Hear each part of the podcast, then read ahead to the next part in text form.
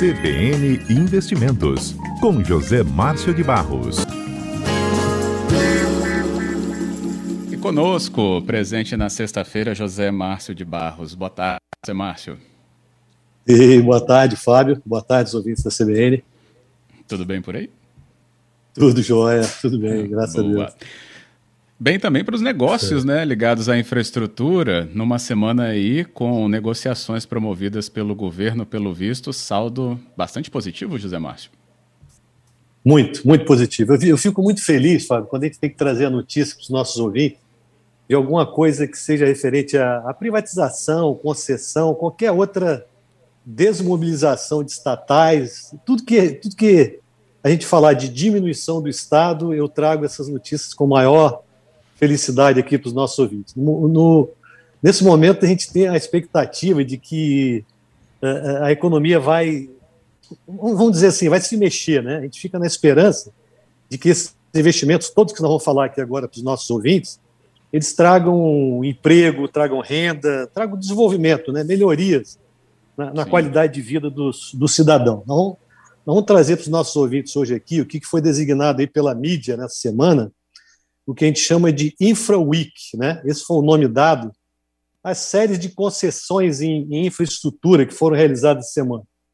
O governo colocou aí uh, 28 ativos né, em, em leilão. Quarta-feira foi leilão de aeroporto, ontem foi leilão de ferrovia e hoje foram cinco terminais portuários que foram a leilão. Né? E, e o governo que esperava arrecadar 286 milhões acabou arrecadando mais de 3,3 bilhões com 22 aeroportos, né, que foram concedidos aí para iniciativa privada por, por, por, por, mais de 30 anos, alguns 30, outros 35 anos. Nós estamos falando de três blocos de, aer, de, de aeroporto que foram colocados. Né? Eles fizeram três pacotes. O pacote sul tinha nove aeroportos. E aí pega lá Curitiba, Londrina, Foz, é, no Paraná, tem os terminais também de Joinville e Navegantes, em Santa Catarina, e três aeroportos no, no Rio Grande do Sul, Bagé, Pelotas e Uruguaiana.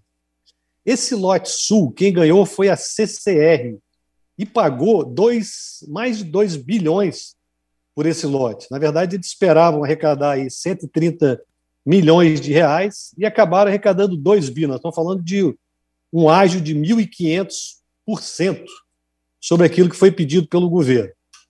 A, Camargo Correia Rodovias, a CCR, ela já tem hoje a concessão do aeroporto de Confins, em Minas, junto com duas operadoras internacionais, a Zurich e uma outra alemã, a Munich uh, Internacional. O segundo lugar também, um grupo espanhol veio fazer uma oferta, ofertou um bilhão, obviamente que não ganhou, né? Foi ganho aí pela CCR. E o grupo Pátria, que também é gestora de fundos de investimentos aqui no Brasil, fez uma oferta de 300 milhões e ficou a terceira colocada. Só esse bloco, Fábio, ele vai requerer investimentos aí de quase 3 bilhões de reais, que essas empresas, Sim. essa a CCR, vai ter que botar nesses aeroportos para dar uma melhoria é, é, no que já tem lá de infraestrutura hoje. O segundo bloco foi um bloco do que eles chamam de bloco norte, que pega sete aeroportos, né? Boa Vista, lá em Roraima, Manaus, é, é, Cruzeiro do Sul e Rio Branco, no Acre, e também o aeroporto de Porto Velho, em Rondônia. Esse foi ganho pela francesa 20. A 20 já opera hoje o aeroporto de Salvador, na Bahia. Eles uhum. pagaram, para você ter uma ideia, 420 milhões por esse lote, e o governo esperava 47 milhões. Nós estamos falando de um ágio aí de 777%, né? Quando a segunda oferta, que veio logo atrás, foi de um grupo brasileiro chamado Aero Brasil, é, e um outro, terceiro grupo também participou desse, desse, desse lote, que foi uma empresa francesa, ADP, que é, bidou, né, que apostou em 50 milhões e não levou. Esse outro bloco do norte, ele vai requerer melhorias e investimentos aí que vão totalizar 1,5 bilhões. O terceiro e último lote, que é o, lote central, que tinha os seis aeroportos, e aí pegava Goiânia, Palmas, Imperatriz e São Luís, lá no, no Maranhão, Teresina, no Piauí, e também Petrolina, em, em, em Pernambuco, o governo esperava arrecadar 8 milhões, e novamente a CCR ganhou uma oferta de 754 milhões, ou seja, um ágio de 9 mil por cento. Só esse bloco ele vai ter que requerer investimentos aí de 1,8 bilhões, né? Nesse, nesse lote aí do Central, teve outras duas empresas apresentaram é, é, é, nesse leilão, apresentaram propostas também. O consórcio central, que chama de Socicam, colocou lá uma oferta de 40 milhões, e um outro grupo Brasil, chamado ACI do Brasil, Inframérica, fez uma aposta de 9,8 milhões. Mas o mais interessante disso aí é que esse bloco sul e central, que foi arrematado pela CCR, eles agora, além desses 15 novos aeroportos, eles têm também COFINS, né? Eles hoje administram também alguns aeroportos lá no, no Equador, na Costa Rica e, e, em Curaçao. Então, quando a gente soma, Fábio, esses três lotes né, de, de, de aeroportos, nós chegamos aí de que eles vão ter que fazer investimento da ordem de 6 bilhões em melhorias, em infraestrutura, né? E a gente tem que concordar com isso aí, o que, que o ministro falou. Tem um ministro da, da infraestrutura, o Tarcísio, ele falou, mais importante do que todo esse dinheiro que o governo está colocando para dentro, é o valor que essas empresas terão que fazer de investimentos, que são de 6 bilhões de reais. Então, é, ontem a gente teve também um leilão de, de, de, uma ferrovia na Bahia, que vai, que vai ser mais especificamente em Ilhéus, que inclui também um, um porto e uma mina, né, que foi ganha pela uma empresa chamada uhum. Bahia Mineração, a Bamin, ela é associada a um grupo de Cazaquistão, e hoje esses cinco terminais portuários também. Então, no final desse mês, nós teremos ainda rodovias, serão seis rodovias. E aí, dentro desse pacote de rodovia, vai estar a Dutra, né? que liga Rio a São Paulo, que hoje é da CCR também. Nós estamos falando de investimento esperado aí da ordem de 14 bilhões. Né?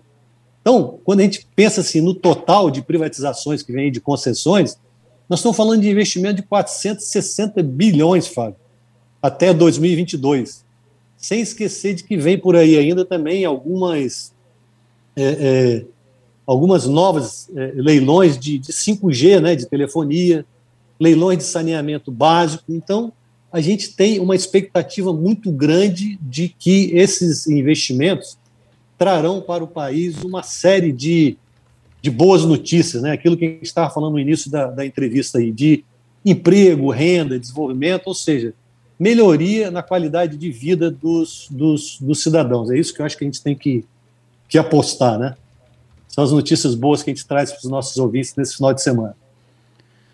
Muito bom, isso aí, José Márcio, porque mostra, né, entre outros pontos, e aí veio né, a leitura, que o câmbio está alto e aí para a gente é ruim. Mas quando você fala de atração do investidor estrangeiro, por exemplo, isso acaba sendo um ponto positivo.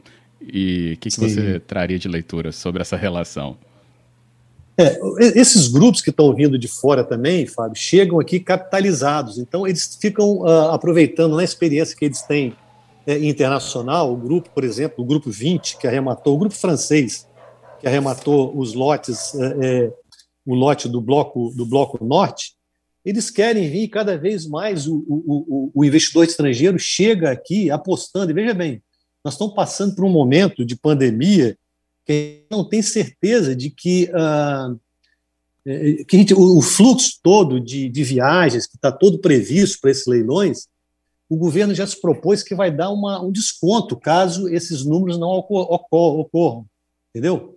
Então, eles vêm quando você tem um ambiente político e um ambiente para negócios é, é, estável, né, sem muita volatilidade, esses grupos virão e vão trazer recursos, vão aportar aqui. E mesmo os, os grupos né, internos, grupos eh, brasileiros, né, estão apostando, o grupo CCR, um grupo interno, né, é um grupo nacional, eles estão apostando e vendo mais na frente, dizendo o seguinte: olha, essa pandemia vai acabar, o, o, o fluxo de, de, de, viajantes, né, de pessoas que vão utilizar o aeroporto, é, vai continuar e vai aumentar, vai subir. Então, é isso que a gente está apostando né, na pujança e de que a, a, a, pandemia um dia acaba e que a gente tente aí a, a voltar ao, ao, ao normal, né, né, novo normal, voltar ao normal na uhum. vida nos aeroportos.